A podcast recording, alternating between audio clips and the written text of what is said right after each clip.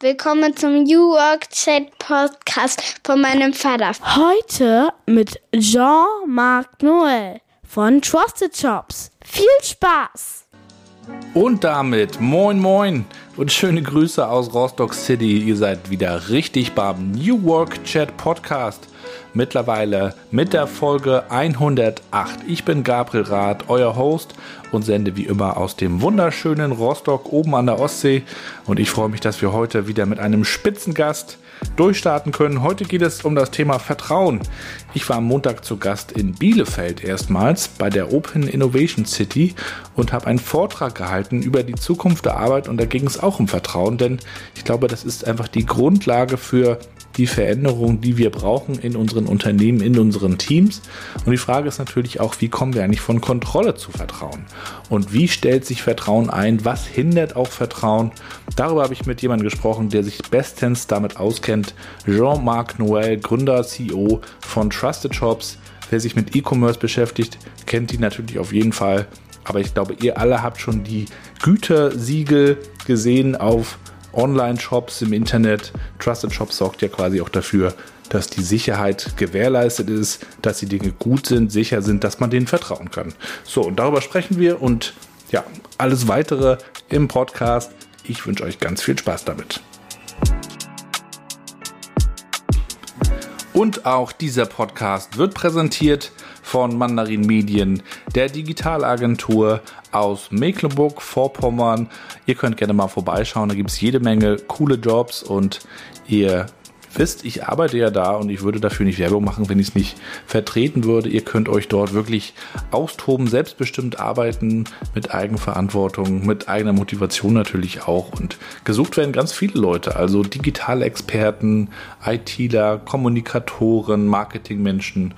Also alles dabei. Schaut gerne mal vorbei auf mandarin-medien.de slash jobs. Und ein Event-Tipp. Am 9. Juni veranstalten wir eine Websession rund um interne Kommunikation mit einem Social Intranet. Ihr wisst, wir sind ja mit der Moin App unterwegs, unserer mobilen Intranet-Lösung, die wir entwickelt haben. Und wir haben drei spannende Gäste, die berichten, wie ein Social Intranet die Kommunikation verändert. Den Link packe ich euch in die Shownotes. Würde mich freuen, wenn wir uns da sehen. Ja, dann moin und willkommen zu meinem Podcast New Work Chat. Ich freue mich sehr, dass der Jean-Marc heute zu Gast ist. Schöne Grüße aus Rostock. Ja, hallo Gabriel. Grüße aus Köln. Wie geht's dir in Köln? Wie ist die Lage bei euch? Ja, also wir sind, äh, ich bin jetzt äh, heute im Büro, aber ich war die ganze Woche eigentlich äh, äh zu Hause Heute bin ich äh, auch für dich ins Büro gekommen, Dankeschön. weil wir dort unseren, äh, ja, weil wir dort ein äh, wirklich fantastischen äh, Studio eingerichtet haben. Und das wollen wir heute testen. Auch wir testen das mit dir. ähm, und da freue ich mich natürlich. Ähm, davon abgesehen, dass natürlich, du hast gesagt, wie geht es ähm, wie geht es uns da in Köln? Naja, das ist eigentlich eine, eine Mischung von gegenseitig, äh, gegensätzliche Gefühle, die da herrschen. Einerseits, natürlich, wir sind froh, hier zu sein. Andererseits, wir können uns natürlich der Entwicklung äh, in der Welt nicht verschließen. Und das ist alles andere als, als erfreulich. Hm. Ja, ich freue mich, dass wir uns heute unterhalten können. Wir haben uns ja schon kurz im Vorgespräch kennengelernt. Ich glaube, äh, eure Company äh, ist den allermeisten, die sich mindestens mit E-Commerce beschäftigen, ja auch ein Begriff und viele andere haben davon auch schon gehört und man sieht dann immer mal wieder so das, den Button, das Badge auf den Webseiten unten. Wir wollen uns so ein bisschen anschauen, äh, wie kam es eigentlich zu dem Unternehmen, wie arbeitet ihr, ähm, wie arbeitest du auch, äh, was denkst du über Kultur, über Fehler? Es gibt so ein paar Themen, die wir uns vorgenommen haben, aber am Anfang wollen wir dich natürlich auch einmal besser kennenlernen und auch dir stelle ich gerne die Frage, wie würdest du unserer achtjährigen Tochter Mathilda eigentlich erklären, was du so tust? Tja, also was tue ich?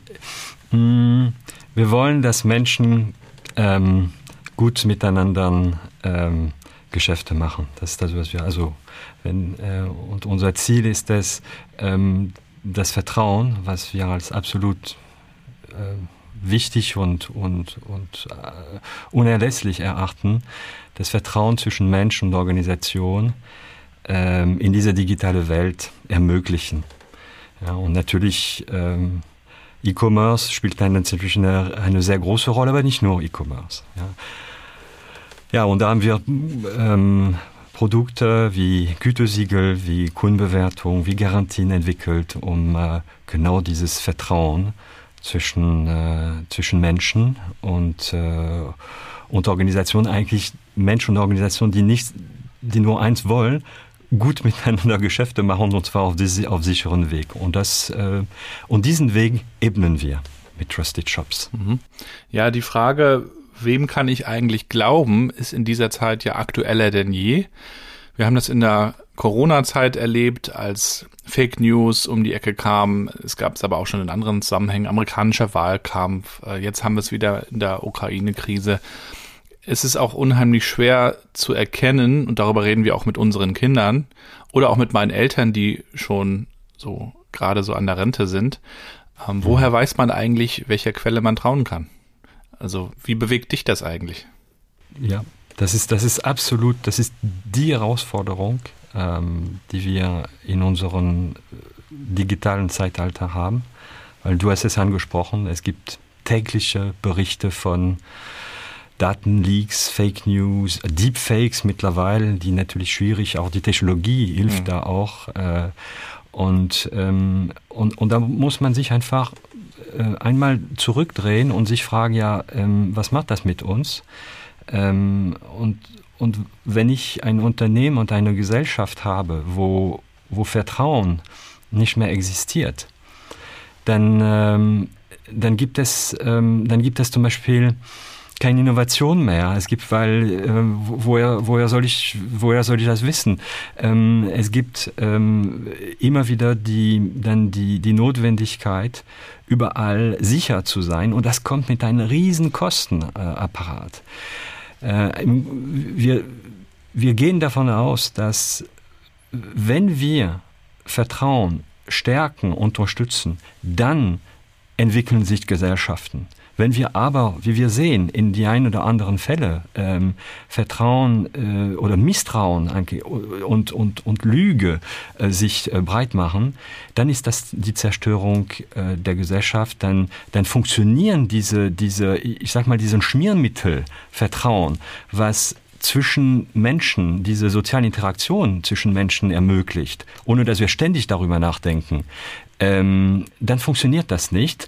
Es, äh, die, die, die, die verschiedenen Räder greifen nicht mehr ineinander mhm. und die Gesellschaft, ähm, äh, die, die Gesellschaft funktioniert dann, dann nicht mehr.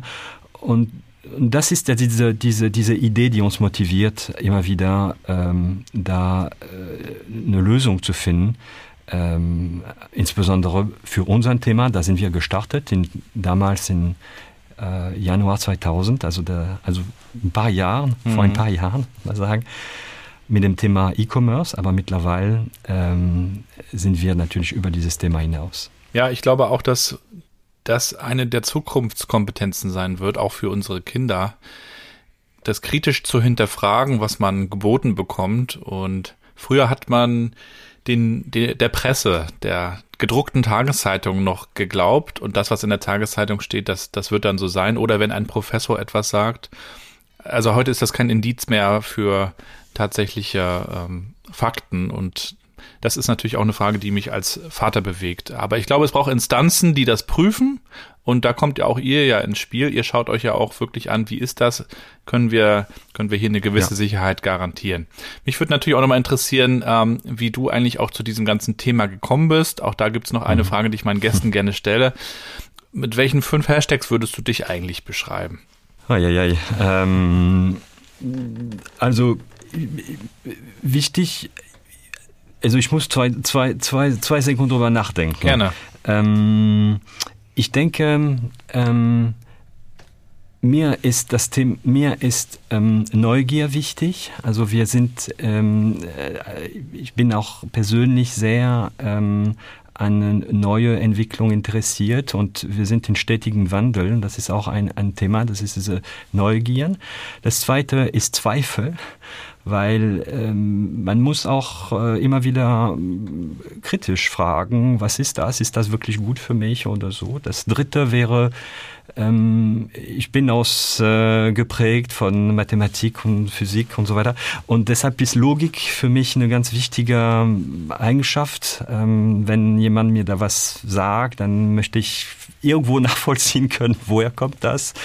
Und äh, da tun wir diese Themen. Und dann ähm, viertens wäre äh, Inspiration. Also ich finde, wir müssen auch weiterkommen, wir müssen diese, diese, diese Themen bringen und ähm, und, und, und letztens ähm, ähm, Menschen, ähm, weil ähm, das Ganze wird von Menschen für Menschen gemacht ähm, gerade und das, das bewegt mich da ähm, besonders in der Entwicklung unserer Company gerade sehr, aber nicht nur. Äh, und am Ende geht es um das Team, die Menschen, die Entwicklung und das, das bewegt mich sehr. Wo kommst du eigentlich her und was hat dich so in deiner Kindheit geprägt? Also ich bin gebürtige Franzose. Äh, Nicht zu überhören. Einem, ja. Ich muss meinen Wettbewerbsvorteil nicht verlieren. Ähm, ich bin in, äh, in Calais geboren, also das wirklich an der, äh, also nördlich kann man kaum machen, ganz in der Nähe von, von Großbritannien. Und ähm, ab dort in ein Dorf, äh, 5000 Menschen, äh, meine Kindheit äh, verbracht und ähm, äh, und ich bin von verschiedenen Menschen geprägt worden, natürlich von meinem Elternhaus und äh, mein Vater war äh, Mathelehrer und hat mir diesen, diesen Geschmack gegeben rund um Naturwissenschaft und, und, und auch mein Großvater eine große Rolle gespielt für mich. Ähm, er sagte, er hat natürlich ganz andere Zeit erlebt und er sagte mir immer, äh, was du, da gibt es immer Situationen und ich erinnere mich, wir kamen auch, die Hälfte der Familie kommt auch aus Südfrankreich, wir, wir hatten einen kleinen, wirklich noch kleineren Dorf, 300 Seelen in Südfrankreich und wir sind öfter spazieren gegangen, im Sommer und so und er erzählte mir immer irgendwas und er sagte mir, du weißt, es gibt immer Situationen und äh, das ist erstmal schwer, aber man muss sich der Situation stellen. Er sagte, du musst verfass. Das war sein, sein, sein Motto. Und das, das habe ich, das habe ich immer wieder, auch in der Situation, wo wir sind, immer wieder gedacht. Manchmal man denkt, boah, das geht alles gar nicht mehr und das ist alles. Und trotzdem muss man die Realität und dann sich fragen, ja okay, was kann ich machen? Wie geht's da weiter? Und ähm, das hat mich sehr geprägt. Ähm, also Resilienz weiteren, ist es auch Re Resilienz es ist, eigentlich, oder? Es ist, es ist im Grunde, ja, ich wusste nicht, dass das Wort, äh, was das Wort hieß damals, ja. aber das ist so eine Form davon, ja, das denke ich schon. Ähm, und das begleitet mich wirklich, äh, auch das, als wir da unsere die, die Herausforderung mit Corona hatten, das hat, äh, das hat immer wieder eine große Rolle und das teile ich übrigens auch mit mit den Mitarbeitern. Wir sind da sehr offen, was das angeht. Und so, das ist das eine. Die andere Story, die mich sehr geprägt hat, ist Deutschland, weil ich bin völlig zufällig nach Deutschland gekommen. Das war ähm, genau gesagt am 9. November 98. Mhm. Ich konnte damals, ich hatte zwar ein bisschen Deutsch gelernt in der Schule, aber das war, ange, das, als ich nach Deutschland kam, stellte sich heraus, es ist nicht die gleiche Sprache. Also, ich konnte es nicht. Aber ein Monat später fiel die Mauer 89 kamst du, ne? 89, mhm. genau. 89 und ähm, am, am 9. Oktober dann äh, Filima.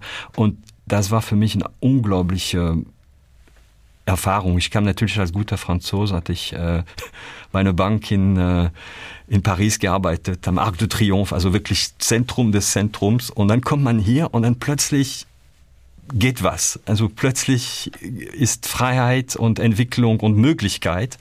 Und das hat mich sehr, sehr geprägt. Und das ist sicherlich ein Grund, warum ich auch hier ähm, in Deutschland geblieben bin und ich habe ähm, und das Glück gehabt auch in Köln zu landen. Ich habe immer gesagt, Köln hat irgendwie französische Tradition und habe ich sehr sehr schnell Anschluss gefunden und ähm, mich unglaublich wohlgefühlt in dieser Stadt und ähm, ja und und jetzt äh, und das hat ähm, das war äh, unglaublich prägend für meine für den nächsten Werbung und da wusste ich, da machst du was. Was war das für eine Stimmung? Vielleicht kannst du uns das noch ein bisschen beschreiben, als du die Wende erlebt hast und dieses Land wieder zusammenkam. Also ich war ja quasi auf der anderen Seite. Ich war ja in Rostock ja. zu der Zeit. Ja, Wir ja, hatten ja, ja, hier diese klar. äh, Montagsdemonstration, die auch von der Kir Kirche ganz stark organisiert und getrieben wurden. Und äh, da waren wir auch als Familie äh, des Öfteren. Ähm, Super, Und äh, daran erinnere ich mich noch. Ich war neun. ist schon eine Weile her. Aber ja. Ähm, ja, als dann die, die Grenze fiel und anfangs konnte man das ja kaum glauben, sind natürlich auch von unserer Seite alle mit den Autos immer rübergefahren nach Berlin und nach Ja, Lübeck ja. und so weiter. Ja, ja. Aber wie war, wie hast du das erlebt? Wie war die Stimmung? Ja, die Stimmung, also ich, wie gesagt, leider konnte ich da nicht alles verstehen, aber ich habe da die, die, ich habe die, ich habe genau diese Stimmung mitgebracht. Ich habe auch die Reden äh, damals ähm, mitge auch von den äh, Dippen damals in äh, Berlin. Äh, wir, ich hatte ein, auch ein guter, ein sehr guter Freund ähm, aus Warstein. Das war mein mein Brieffreund von damals. Wir kennen uns Okay. 40 Jahren und wir sind immer noch im Wunder. Und dann hat er gesagt, komm, wir fahren dahin und wir gucken uns das mal an. Und er hatte ein paar Kontakten und da- das war, die Stimmung war für mich eine unglaubliche Befreiung und Freiheit, also diese, diese Freiheit war zu greifen. Ja. Also es war wirklich ein, ein, ein volle Potenzial und, völlig, und, und insbesondere, ich fand das unglaublich, wie diese, diese Entwicklung stattgefunden hat, ähm, auch diese friedliche Entwicklung stattgefunden hat und diese, diese, diese Kraft, die daraus, äh, daraus rauskam, es hat mich unglaublich imponiert und fasziniert. Und ähm, ja, und ich dachte, da ist alles möglich. Da ist wirklich alles möglich, wenn man sich sowas äh, in den Kopf setzt und weitergeht. Und das war ähm, vor allem von mir, ich kam aus Paris, also ich hatte sechs Monate in Paris gelebt. Paris war für mich super, aber das war ein Museum. Und ich sagte, ah, da ist alles da, ist alles super, da bewegt sich nichts, Ja. da ist schon alles, alles fertig. Ja. Und da äh, kam ich da und ich fand, und, und auch diese Menschen, und wie du hast es angesprochen, ähm, die Familie, die alle, die rübergekommen sind, die sich in den Arm gefallen haben, also das hat mich, äh, ja, das hat, das, das hat mir die Energie gegeben für den Rest meines Lebens, Ja. wahrscheinlich. Ja, und die Zeit des Kalten Krieges endete damals. Mittlerweile Ja. hat man schon fast den Eindruck, Ja. sie ist wieder da, ne? Das geht zurück, ja, das geht leider zurück. Was wolltest du denn unternehmen in dieser Aufbruchsstimmung? Was war dein Plan eigentlich? Ehrlich gesagt wusste ich das nicht ganz genau. Aber eins wusste ich, und das wusste ich schon seit sehr lange, ähm, ich, ich wollte immer ein Unternehmen bauen. Und vor allem, ich wollte immer ein europäisches Unternehmen bauen. Also nicht nur national, sondern ich hatte, ich hatte wirklich Lust, weil ich, ich bin Kind von Europa und ich finde Europa äh, super und das manchmal ähm, ja, wenn ich sehe, wie die Entwicklungen sind und so, dann, dann schmerzt das ein bisschen, ne? weil ich glaube, nur durch eine, eine, eine starke Zusammenarbeit und äh, auf Basis unserer gemeinsamen Werten, da haben wir eine gute Chance für, die, für diese Entwicklung. Und das ist manchmal, äh, wenn ich die, die Entwicklung, äh, am kommenden, Don, am kommenden Sonntag ist die Wahl zum Beispiel in Frankreich für die Präsidentenwahl. Und da wird sich das sehen. Das wird sich, es ist nicht so klar, wie das Ganze ausgehen wird. Und da muss man, äh, glaube ich, als Europäer ähm, da st- aufstehen und, und was machen. Also ich wusste es nicht, Ja. aber ähm, ich, ich wusste, da wird was passieren. Ja. Und du hast ja in der Zeit bis heute auch die, die Entwicklung des Internets miterlebt. Also ich kann Ja. mich noch erinnern an die ersten Router, ähm, die ersten CDs von AOL und es war ja spannend, wenn man sich zurückerinnert, wie sich das Ganze entwickelt hat. Unsere Kinder können sich das ja gar nicht mehr vorstellen. Die leben ja in einer Zeit, in der alles verfügbar ist, äh, über Streaming abrufbar ist und wir hatten ja wirklich in der Zeit vor dem Internet auch ein anderes Leben, muss man sagen.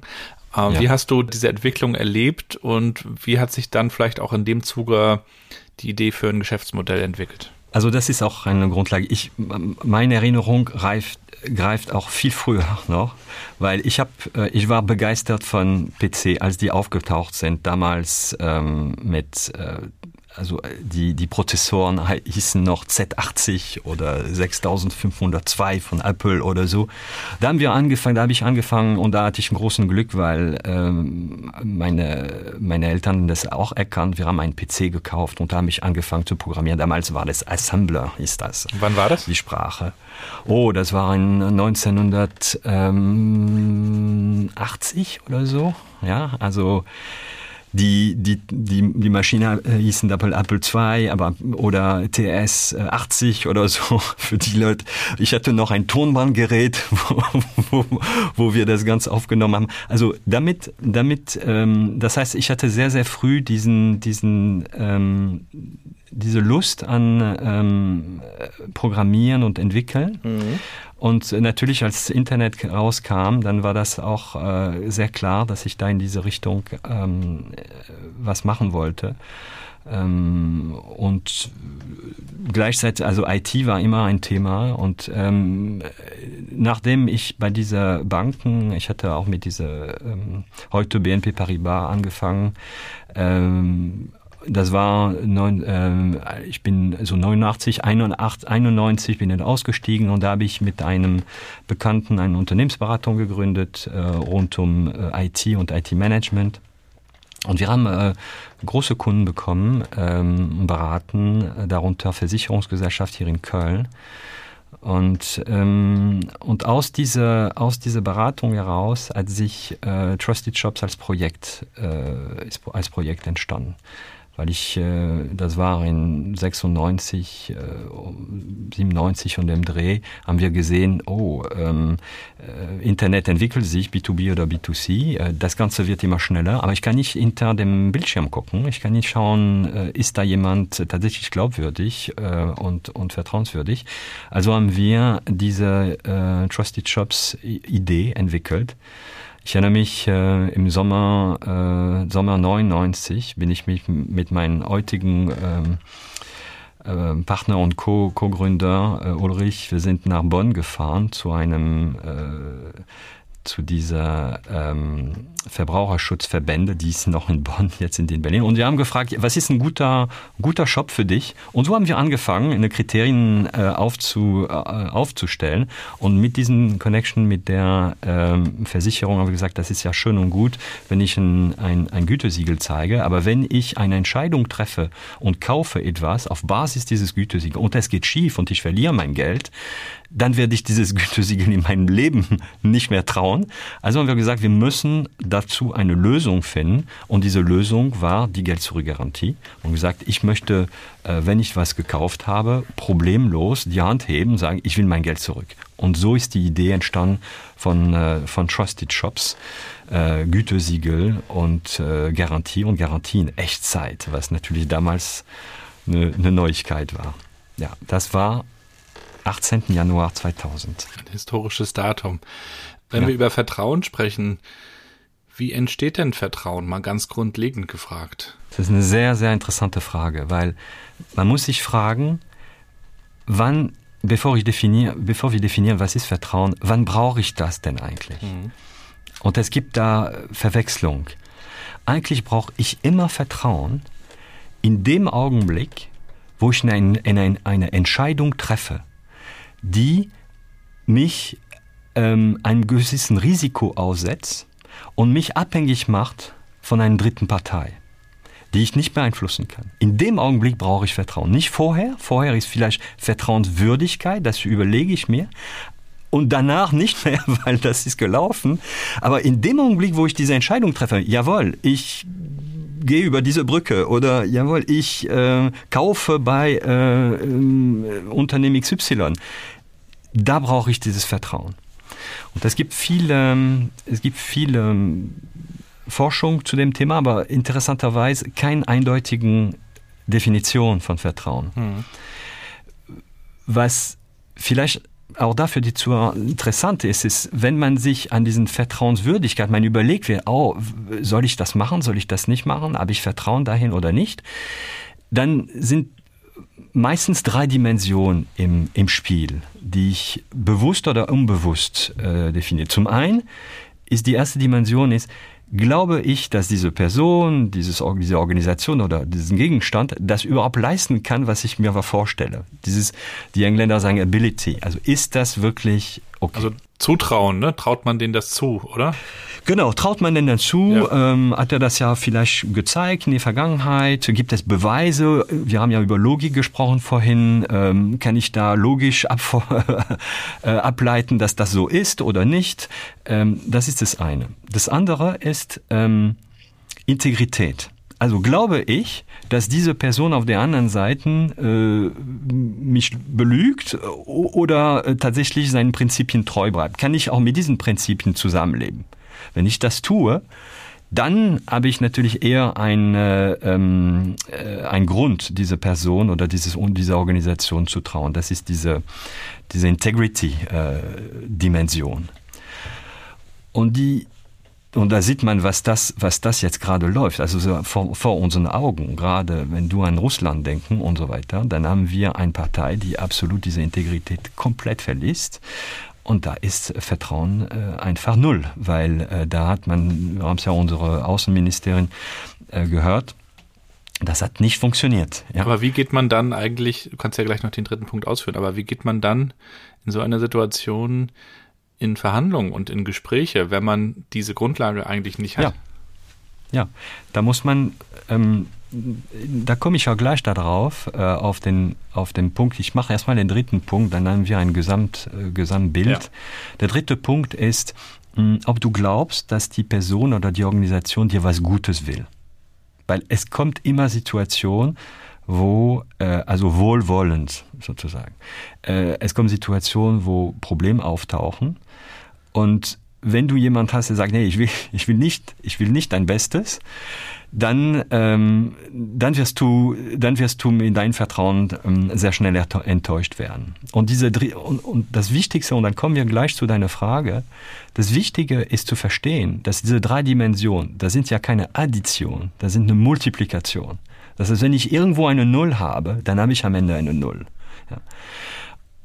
Und was, jetzt, was die Verhandlungen angeht, was die Entscheidung angeht, ich glaube, das ist sehr wichtig, genau diese Dimension sehr bewusst sich vorzustellen zu sagen in diese drei Dimensionen was glaube ich denn eigentlich?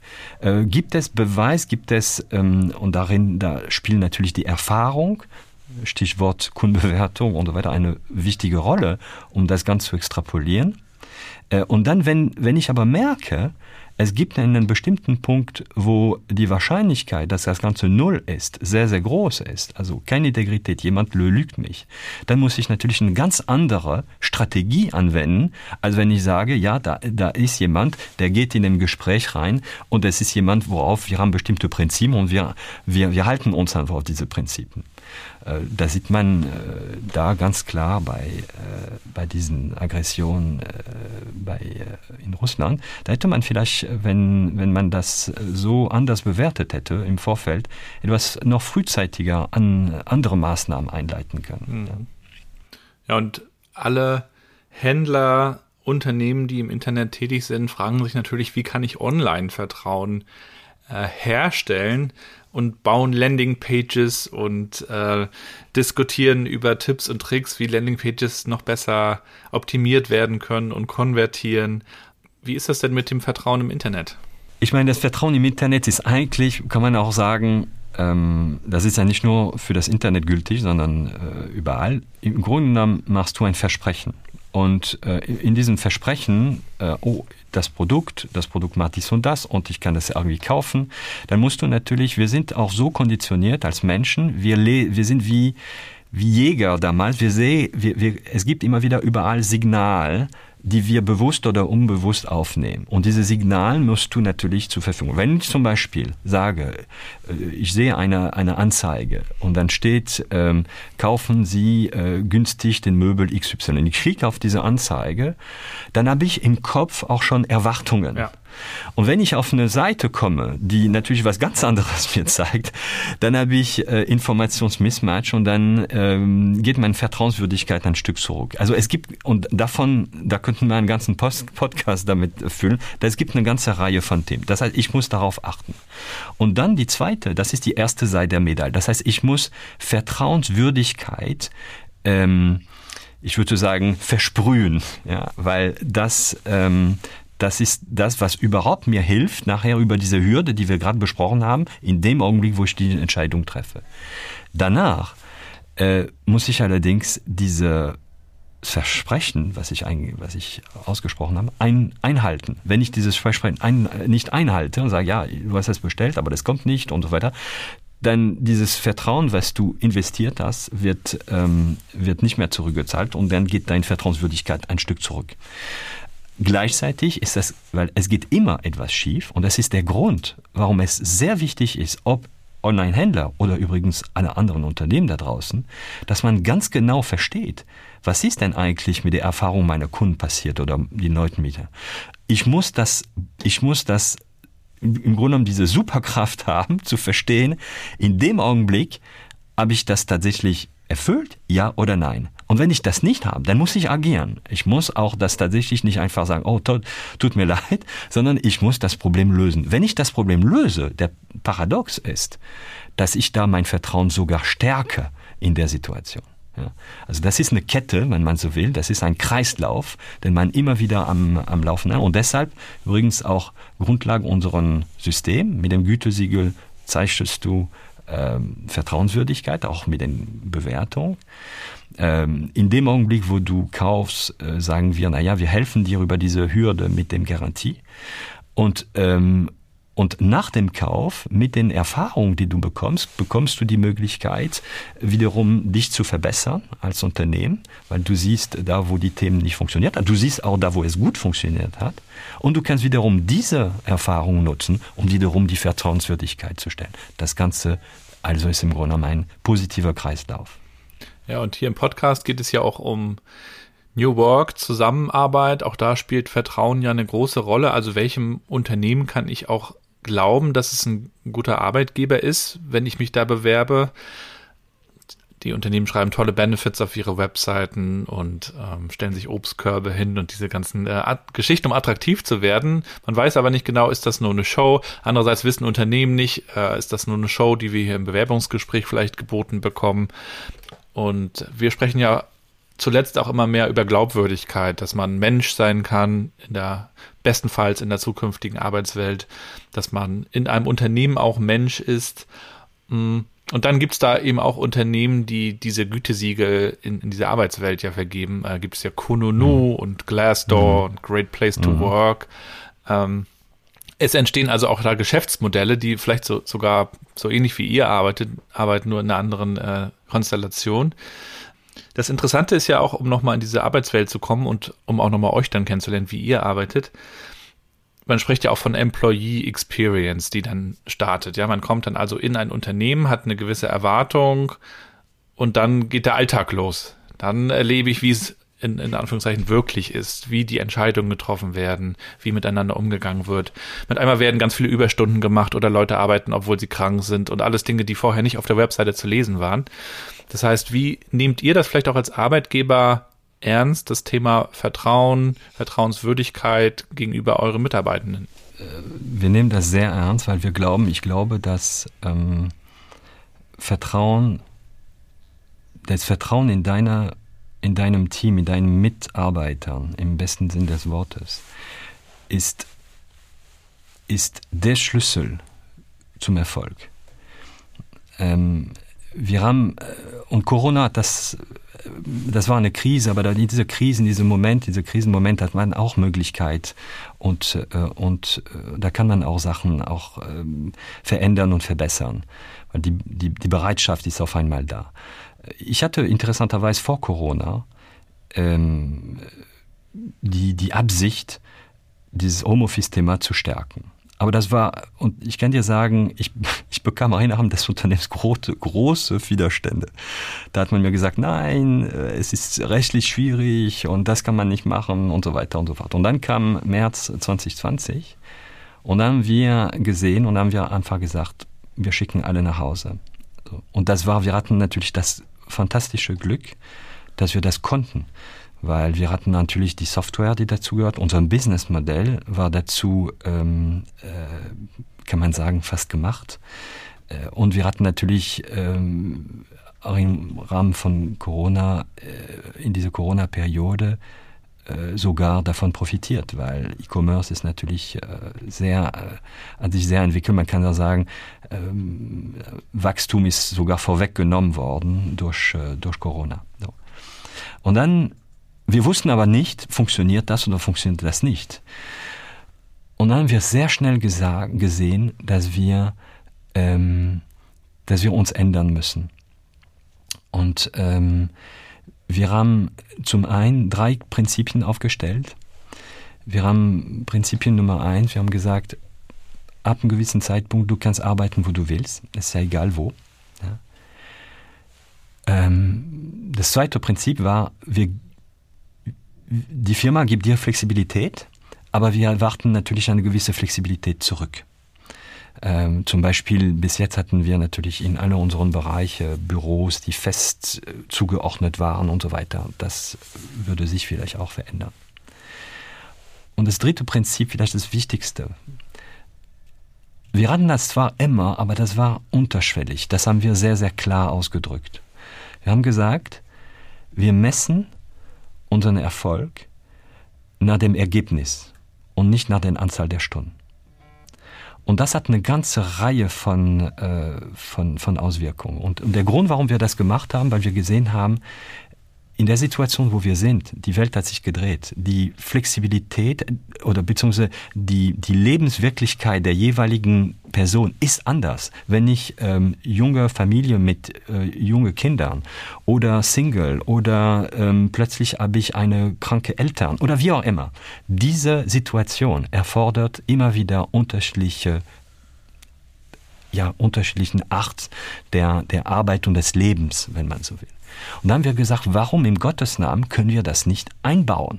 Weil die, die, die, ähm, wie soll ich sagen, der, der Erfolg von uns als Unternehmen ist auch basiert auf der Erfolg von den jeden, jeden Einzelnen. Wenn ich mich nicht gut fühle, wie soll ich, wie soll ich eine gute Arbeit leisten? Das geht nicht.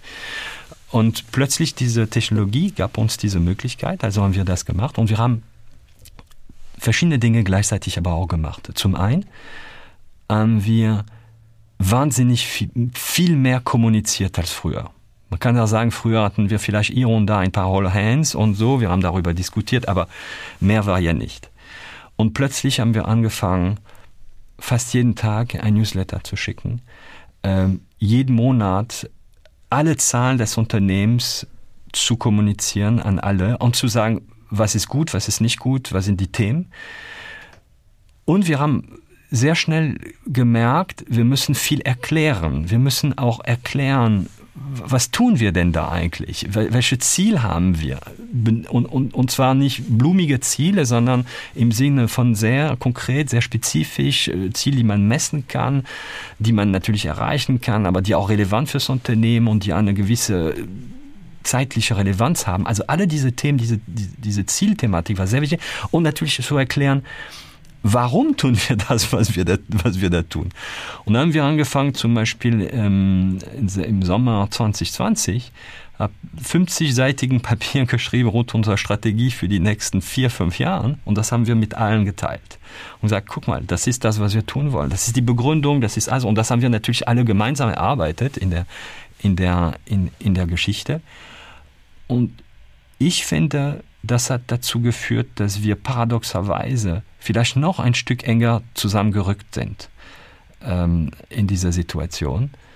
Ähm, und, und das ist für mich die neue Qualität an diesen New Work. Die New Work ist nicht nur die äh, neue Büros oder so, sondern es ist wirklich auch diesen Fokus auf das, was wir tun, die Erklärung, die Kommunikation, die Transparenz und auch, dass jeder nachher das kapiert und versteht und sagt für sich, ja, Moment mal, was kann ich tun, um diese Ziele am besten erreichen zu können und auch die Kreativität jeden Einzelnen auch frei Lauf zu lassen. Das ist für mich das, weil ich glaube, wir sind alle auch äh, sozialen Wesen, wir brauchen äh, auch, äh, auch das Thema Arbeit und Freizeit, dazu habe ich eine andere, ähm, äh, meine eigene Sicht darauf, aber das ist auch wichtig, das Gefühl zu haben, man macht was und das hat einen gewissen Impact und man entwickelt sich das. Daraus schöpft man natürlich unglaubliche große Zufriedenheit für, für uns alle. Und das, das, das finde ich auch ein wichtiger, ein wichtiges Thema. Und ja, und da sind wir, da sind wir dabei und das hat natürlich ganz, ganz viele Auswirkungen auf, auf alles. Also das ist momentan unseren, unser Take und das leben wir sehr, sehr konsequent seit zwei Jahren, nur zweieinhalb Jahren, muss man sagen.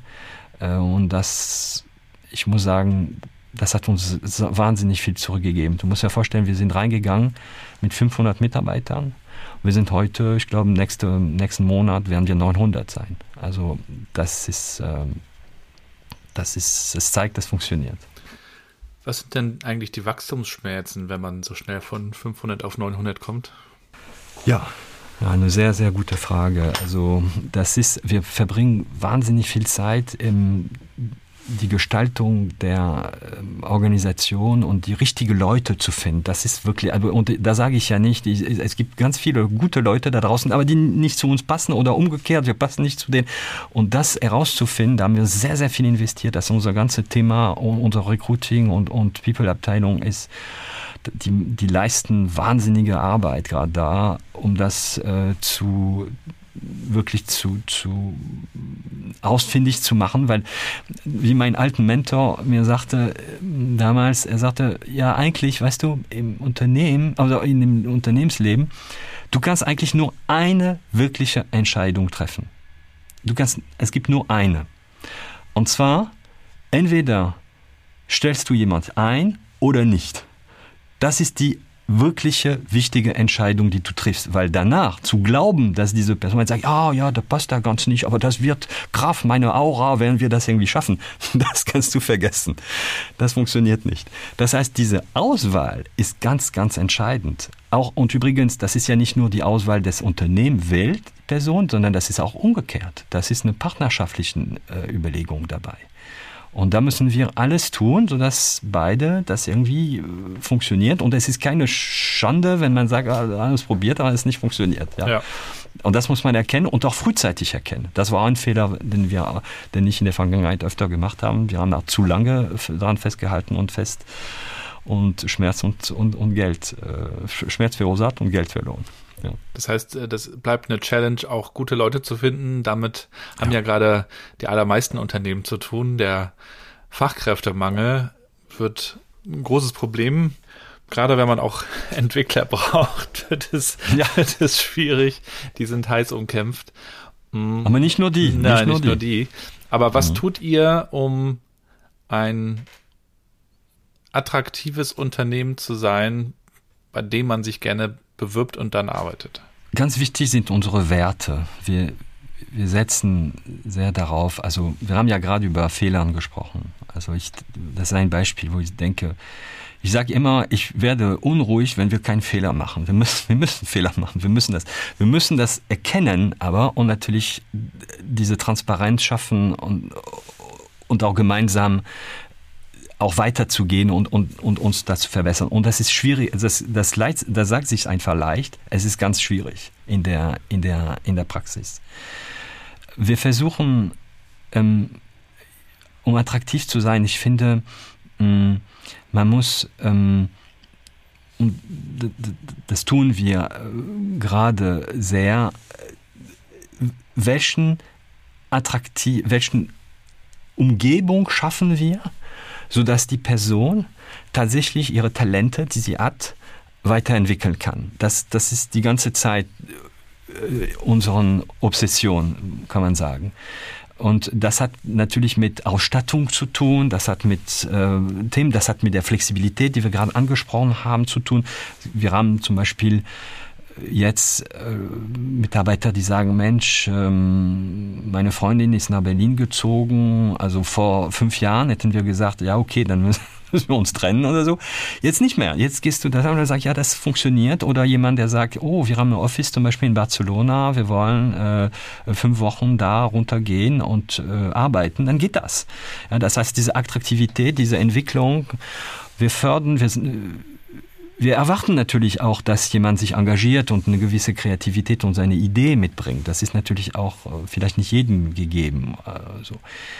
Und wir versuchen äh, ein Ort zu sein, wo man diesen diese Idee, wir verfolgen diese, diese Vision, diese Vertrauensvision, wir, vertrauen die, wir haben ja diese Vision, eine digitale Welt, die man trauen kann.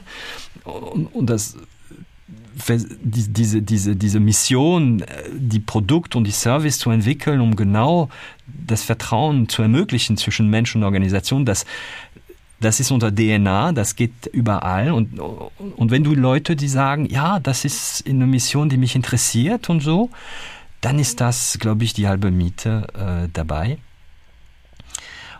Und wir müssen, und wir versuchen zumindest, ähm, diese dieser Leadership, diesem Management sehr, wäre ein Beispiel zu geben, ähm, so auszurichten, um die Mitarbeiter zu unterstützen. Ich habe zum Beispiel gesagt, normalerweise, wenn du ein Organigramm siehst, ja, meistens, hast du meistens der Chef oben und dann geht das irgendwie runter. So, tak, tak, tak. Und das halte ich für ein falsches Bild, weil das richtige Bild, was ist die Aufgabe eines Managers? Die Aufgabe eines Managers ist dafür dazu zu sein, dass sein Team erfolgreich ist. Das heißt, was wir gemacht haben, wir haben alle unsere Organigramm auf den Kopf gesetzt. Die, der Chef der, der, der Manager, der Team, der, der, der unterstützt sein Team. Und das Team, da sind ja wie, wie in einem Baum, da sind die Blätter, das sind, das sind die, die tatsächlich das Ganze weiterentwickeln und weiterbauen. Und deshalb, deshalb ähm, und, und, und dann wirst du deshalb erfolgreich. Und das sind diese Ideen, das versuchen wir da im Unternehmen dadurch zu, äh, ja, einzu, einzubetten, kann man sagen. Und äh, ja, und vielleicht menschlich und authentisch bleiben, das ist wichtig. Wie schaffst du es als CEO nicht zu verbrennen bei all den Aufgaben, die es gibt? Ich habe eine Leidenschaft für diese Firma, weißt du. Also ich, ähm, das ist für deshalb. Ich vorhin hast du gesagt, ja äh, Freizeit oder ich weiß nicht jemand. Der, ich hatte diesen, mit diesem Konzept immer, immer Schwierigkeit. Für mich war immer das Leben, ja, egal wo. Und ich habe einfach das wahnsinnige Glück zu machen, was ich mag. Also und äh, für mich ist das kein das heißt ja nicht, dass man sich nicht Grenzen setzen soll und nicht Disziplin und was anderes machen. Also ich habe ja auch, ich habe, mein Fluch ist, ich bin so an so viele Dinge interessiert, dass ich leider immer wieder sagen muss, oh verdammt, ich muss dort, äh, dort die Priorität äh, setzen und das andere nicht machen, aber ich würde gern. Das muss man machen, aber ich, ich, ähm, ich bin immer noch, ich sehe mich immer noch am 18. Januar 2000 an diese große Pressekonferenz. Wir hatten damals das Glück, den Helmut Thoma zu gewinnen, äh, der RTL-Gründer damals. Der saß neben mir und ich war als kleiner Franzos da in diesem Pult und wir hatten 80 Journalisten vorn und, und alles möglich. Und ich erinnere mich immer noch an diese Zeit und, und ja, und wir haben auch das Glück, dass, dass, dass wir in einem Umfeld sind, wo immer wieder was Neues passiert und sich entwickelt und, und weitergeht und und es gibt Hoch und, und, und Tiefe, ja, aber das, das ist das Leben, das ist der Weg. Ja.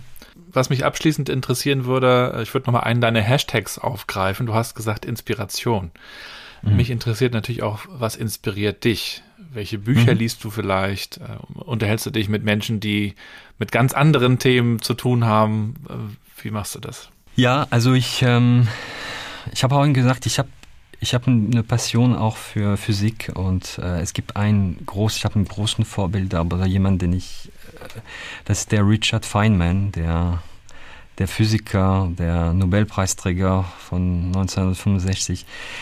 Dieser Mann, also äh, so eine unglaubliche Kombination von fantastische Präsentationsskills, Inspiration, ähm, Neugier ohne Ende. Der hat, äh, der hat zum Beispiel, ich kann es wirklich nur empfehlen, es gibt ein kleines Büchlein, der hat über äh, das Wesen des Lichts und der Materie geschrieben. Und du brauchst ja keine mathematische Kenntnis, der, der erzählt dir das. Gut. und es wirklich, es ist ein Roman, es ist, es ist, aber Wahnsinn. Wahnsinn. Also das ist da, wo ich denke, wow, also das ist, äh, das ist für mich ähm, eine unglaubliche, äh, ja, eine unglaubliche Inspiration, muss man sagen, weil da sind Leute, die fantastische Dinge sich ausdenken, die aber gleichzeitig wahnsinnige Zweifler sind in, in dem, was die da tun und trotzdem tolle, tolle Sachen machen. Ja, man muss sich ja gar nicht immer von der Zukunft inspirieren lassen, auch wenn das so nahe liegt, sondern Nein. ja genauso von Personen aus der Geschichte, ne? Absolut. Das, das ist gut, dass du das sagst, weil das wäre mein zweiter, mein zweite Empfehlung. Das wäre der, der Ray äh, Diallo mit äh, dieser, dieser Begründer von diesem Hedgefonds, äh, wie heißt der nochmal? Äh, äh, Bridgewater, glaube ich, oder so. Er hat ein Buch geschrieben, äh, das nennt sich Principles, äh, vor ein paar Jahren, und er erzählt seine Art, wie er Entscheidungen trifft. Und das ist wirklich, wie ich finde, also man, man, man, muss ja nicht alles teilen, aber das sind wirklich, wie ich finde, eine sehr, sehr äh, beeindruckende Geschichte. Das lässt sich auch, das ließ sich auch nicht trocken, sondern ganz, ganz gut. Ähm, das ist auch äh, eine konkrete Hilfe, muss man sagen, für, sein, äh, für seine äh, Entscheidungsfindung, weil man steht immer wieder davor und sagt, ja, was soll ich entscheiden, rechts, links, oben, nach unten oder so. Und der sagt zum Beispiel be beispielsweise, ähm, Prinzipien muss man haben, um, um, zu, um zu helfen. Die besten Prinzipien, die für dich passen natürlich. Ne? Ein Kompass, oder? Das ist dein Kompass. Und ein, ein Thema sagt er zum Thema Geschichte. Er sagt im Grunde genommen, da ist schon alles in der Geschichte schon passiert. Du musst es nur, du musst es nur lange genug zurückschauen und schauen, wie die Entwicklung war. Und das ist natürlich eine sehr gute Grundlage, auch nachher, um bestimmte Entscheidungen zu treffen, bestimmte Dinge einzuschätzen. Ja. Und, und sich immer wieder die Frage stellen, ja, was ist anders? Ja, da war damals so, was ist anders heute? Gibt es doch, hat, hat das bestimmte Impact oder so? Also Ray Diallo interessant. Und sonst. Ähm, da muss ich mal nachfragen. Hm. Ja wenn man sich mit der Geschichte beschäftigt, ich habe das in der Schule auch schon gern getan, ähm, besonders auch die, die ältere Geschichte. Und, viel, und eigentlich ist alles schon passiert und wiederholt sich. Ähm, und man denkt ja dann auch, wir müssen aus unseren Fehlern lernen als Menschheit und dann schaut man ja. in die Nachrichten und hat den Eindruck, dass wir das ja überhaupt nicht tun. Nein. Wir zerstören die Erde, wir bekriegen uns ja. und all das. Bist du trotzdem optimistisch, dass wir uns, dass wir aus unseren Fehlern noch lernen oder oder schaffen wir das als Menschheit einfach nicht? Ich bin Optimist. Sonst wäre ich ja kein Unternehmen. Ich bin Optimist und ich sage, das ist, äh, das, das sind so viel, also natürlich, vielleicht hat das auch natürlich auch mit unserer Wahrnehmung zu tun. Wir fokussieren richtigerweise auf Dinge, die nicht funktionieren. Ja, das ist gar keine Frage. Aber es gibt so viele Dinge, die gut funktionieren. Es gibt so viele Menschen da draußen, die dieses Potenzial haben. Und ich kenne die, die Mehrheit der Menschen, die ich kenne, das sind Leute, die einfach was machen wollen, was, was gut leben wollen. Das sind nicht die, die andere ist die Minderheit. Nur das ist eine blöde Minderheit, die auch ziemlich laut ist. Und deshalb bin ich Optimist, dass wir, dass wir diesen, diesen, wir haben natürlich aber Mechanismen, Mechanismen als Menschen, die uns daran ändern, weil wir sind einfach, es ist wahnsinnig schwer für einen Mensch zu erkennen, wenn du, wenn du was tust. Also, sagen wir mal, du fährst Auto die ganze Zeit und das, das Ergebnis wirst du aber nur erst in zehn Jahren bekommen. Oh Mensch, zu viel CO2 oder so dieser intellektuelle Sprung zu machen, zu sagen, Moment mal, ich darf heute was nicht tun oder was anders tun, so dass es in Jahren einen anderen Ausgang, äh, das ist natürlich für sehr, sehr viele Menschen sehr, sehr schwer, weil dann sagen die, Moment mal, aber ich, bin, ich lebe im Hier und Jetzt und im Hier und Jetzt möchte ich nicht darauf verzichten, ich möchte dies machen und das machen und das machen. Und deshalb leider brauchen wir die Wand wir müssen die Wand kommen und, und wir müssen natürlich hoffentlich, hoffentlich frühzeitig. Aber dann sage ich mir, dann haben wir, wir sind kreativ als äh, Menschen, wir haben Ideen und da müssen wir natürlich diese Ideen äh, in die Umsetzung gehen und dann äh, äh, und dann eine bessere Welt bauen. Das, das müssen wir tun. Und trotz aller Rückschläge müssen wir weiter tun. Ja, wir wollen die Klimakrise lösen, aber trotzdem gerne schnell auf der Autobahn fahren. Wir wollen immer alles. Ne? Wir wollen alles, aber auch da ähm, gibt es auch andere, also es gibt momentan, wir, wir haben auch gute bekannt, die sich sehr viel, sehr äh, engagieren rund um diesem Thema ähm, im Startup-Bereich. Die nächsten großen Startup werden Umweltstartup sein. Die, die Themen, die da, die Themen der Menschheit äh, natürlich äh, äh, lösen. Da gibt es sehr, sehr viel äh, sehr, sehr viel äh. Und, und viele Leute haben es erkannt. Guck mal, so, sogar Leute von BlackRock, die sagen, Achtung, wir investieren, wir gucken, wir sagen ganz genau, äh, ist die Kompanie äh, tatsächlich so, dass sie äh, für die Umwelt gut ist? Was sind eure Policy und so? Also Sachen verändern sich, bewegen sich. Es gibt gute Leute da draußen und ich vertraue darauf, dass es auch funktioniert. Ja, ich auch. Ein sehr schönes Schlusswort. Vielen Dank für den Einblick Bitte. in eurer Kultur, in eurer Zusammenarbeit, in deine Story, in deine Perspektiven. Für dir weiterhin viel Erfolg natürlich und ja, äh, viel Gesundheit. Danke, Gabriel. Ja, das wünsche ich dir und natürlich deine ganze Familie auch. Danke. Mach's äh, und äh, bleib gesund und ähm, und vielleicht sprechen wir noch. Ja, vielleicht ja. sehen wir uns dann mal in Köln. Würde mich so freuen. Das. Also, bis dann. bis dann. Dankeschön. Ciao. Tschüss.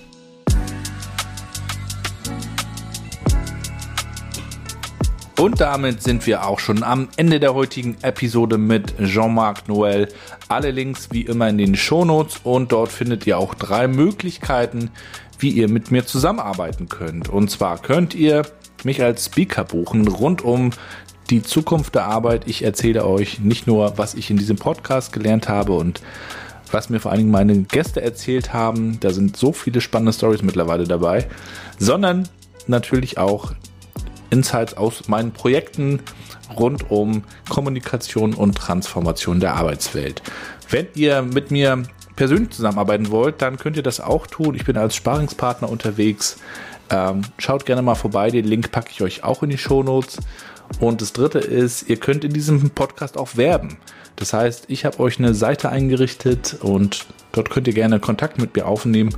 Wenn ihr also als Werbepartner dazu kommen wollt, ist das auch absolut möglich. Kommt auf mich zu, unterstützt natürlich bitte auch den Podcast, teilt eure Folgen, bewertet den Podcast mit Sternen und sagt es gerne weiter und ja, schickt mir eure Empfehlungen, eure Tipps, Ideen und schreibt mir, wo ihr diesen Podcast so hört. Das wäre auf jeden Fall eine coole Sache. Ansonsten wünsche ich euch alles Gute, bleibt gesund und bleibt connected.